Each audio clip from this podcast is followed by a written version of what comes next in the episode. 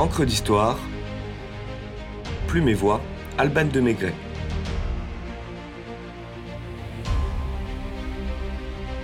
Les vampires, figures mordantes de la littérature.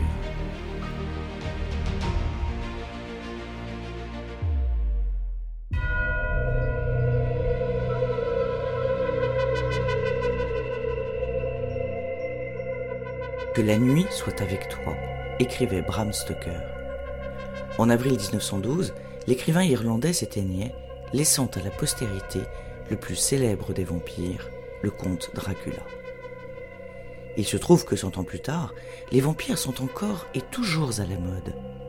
Ils ne sont donc pas de la première jeunesse, et pour cause, on les dit immortels. Qu'ils aient une apparence humaine ou animale, avec leur teint opalant, les monstres nocturnes assoiffés de sang terrorisent autant qu'ils fascinent, font cauchemarder ou rêver.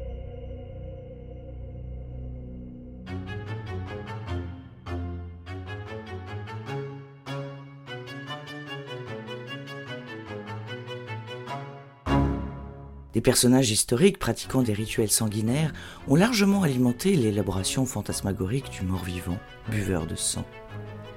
Erzébeth Báthory, la comtesse sanglante, noble hongroise du XVIe siècle, puisait sa jeunesse éternelle dans des bains de sang de jeunes filles.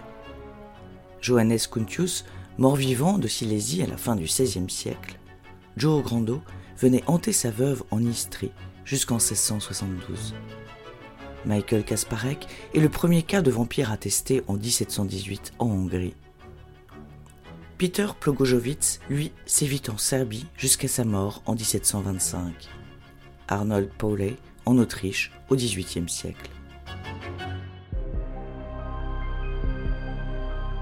Plus récemment, Kuno Hoffmann, le vampire de Nuremberg, Fritz Harmann, le vampire ou le boucher de Hanovre, Peter Kurten, le vampire de Düsseldorf, qui, condamné à mort pour ses crimes vampiriques, révéla son vœu ultime. Je cite J'espère seulement que j'aurai le temps d'entendre mon sang jaillir de mon corps. De quoi nous glacer le sang La réalité nourrit le mythe. Au XVIIIe siècle, les épidémies de rage en Europe favorisent la recrudescence de troubles nerveux provoqués par la maladie. Vagabondage nocturne, yeux globuleux, besoin irrépressible de mordre. Et certains corps comateux sont pris pour des cadavres exempts de décomposition. La psychose collective fait rage, on vampirise la situation, on perd son sang-froid, on voit des vampires partout, à tort ou à raison. Car le trouble ambiant conduit bien des égarés à pratiquer des mœurs contre nature. La figure du vampire s'impose donc progressivement dans le folklore européen, et plus particulièrement slave. Mais ce n'est qu'à partir du siècle des Lumières que la littérature s'empare du sujet à croire qu'à vouloir répandre dans les esprits la vérité humaine, au détriment de la vérité divine, les philosophes aient poussé leurs adeptes dans les bras du diable. Quoi, c'est dans notre XVIIIe siècle qu'il y a eu des vampires? C'est après le règne des Locke, des Shaftesbury, des Trenchard, des Collins. C'est sous le règne des d'Alembert, des Diderot, des Saint-Lambert, des Duclos qu'on a cru aux vampires.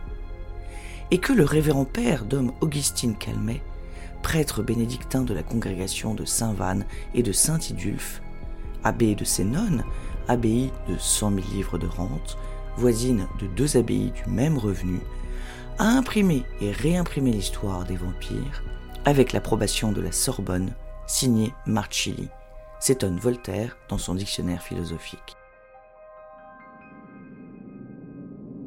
Les poètes sont les premiers à évoquer le thème, Goethe en tête avec la fiancée de Corinthe dont voici quelques vers.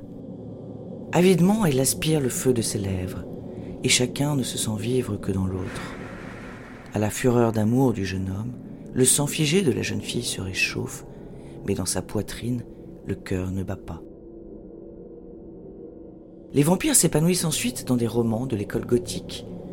Un soir de mai 1816, dans la villa diodatique qu'ils ont louée au bord du lac Léman, Marie Shelley et son mari Percy B. Shelley, John Polidori, Lord Byron et Claire Clermont, qui porte son enfant, lassés de regarder tomber la pluie, s'occupent en lisant des histoires de fantômes. Afin de pimenter davantage ces longues soirées, Lord Byron défie ses amis, tous mordus de littérature, d'écrire chacun sa propre histoire de mort-vivant. pari tenu. Si l'instigateur du challenge et Percy ne produisent qu'un court poème, Marie Shelley publie Frankenstein ou le Prométhée moderne en 1818 et Polidori Le Vampire l'année suivante. Deux œuvres majeures du genre fantastique. Sous la plume de Polidori naît le vampire classique qui servira de modèle à tous les autres avec le personnage de Lord Ruthven, largement inspiré par le poète et dandy anglais. Je cite Malgré la pâleur mortelle de son visage, que ne colorait jamais ni l'aimable incarnat de la pudeur, ni la rougeur d'une vive émotion, la beauté de ses traits fit naître à plusieurs femmes coquettes le dessein de la captiver ou d'obtenir de lui au moins quelques marques de ce qu'on appelle affection. En plus d'avoir provoqué le sujet, Lord Byron, dandy parmi les dandys, en devient le modèle. Et regarder de plus près, les ressemblances entre dandys et vampires sont troublantes. Nobles, d'une beauté hors du commun, cyniques, asociaux, séducteurs, décalés, anti-bourgeois. Il n'est donc pas surprenant que le XIXe siècle ait donné aux suceurs de sang leurs lettres de noblesse, dont le fleuron revient sans conteste au Dracula de Bram Stoker en 1897, dont l'intrigue se déroule dans la mystérieuse Transylvanie. Associée à la nuit, singulièrement érotisée, l'homosexualité y tenant une belle part, la littérature vampirique ajoute au mythe une valeur dramatique. Quant à l'idée de devenir immortel en buvant du sang, n'est pas sans rappeler une certaine religion. Religion qui terrorise en même temps ses suceurs de sang. Rien de tel qu'un crucifix, une Bible, de l'eau bénite ou une hostie pour les faire fuir. Bien que moins catholique, un miroir, une verveine ou une gousse d'ail leur fait le même effet. Le sentiment amoureux donne aux vampires, prédateurs maudits et terrifiants, un attrait humain, irrésistible. La victime amoureuse est vidée de sa substance vitale dans un baiser fatal. Et si elle est en plus aimée, la tragédie est à son comble, comme dans ce magnifique récit de Théophile Gautier, La morte amoureuse. Je cite Une goutte, rien qu'une petite goutte rouge, un rubis au bout de mon aiguille. Puisque tu m'aimes encore, il ne faut pas que je meure. Ah, pauvre amour, son beau sang d'une couleur si éclatante, je vais le boire. Dors, mon seul bien, dors, mon Dieu, mon enfant. Je ne te ferai pas de mal, je ne prendrai de ta vie que ce qu'il faudra pour ne pas laisser éteindre la mienne. Si je ne t'aimais pas tant, je pourrais me résoudre à avoir d'autres amants dont je tarirais les veines. Largement relayé au cinéma avec quelques chefs-d'œuvre, Nosferatu le vampire de Werner Herzog, Les prédateurs de Tony Scott et j'en passe. Saisi par les romans contemporains pour adolescents, le vampire demeure dans la littérature classique, romantique ou gothique, une inspiration de choix et la voie vers la science-fiction.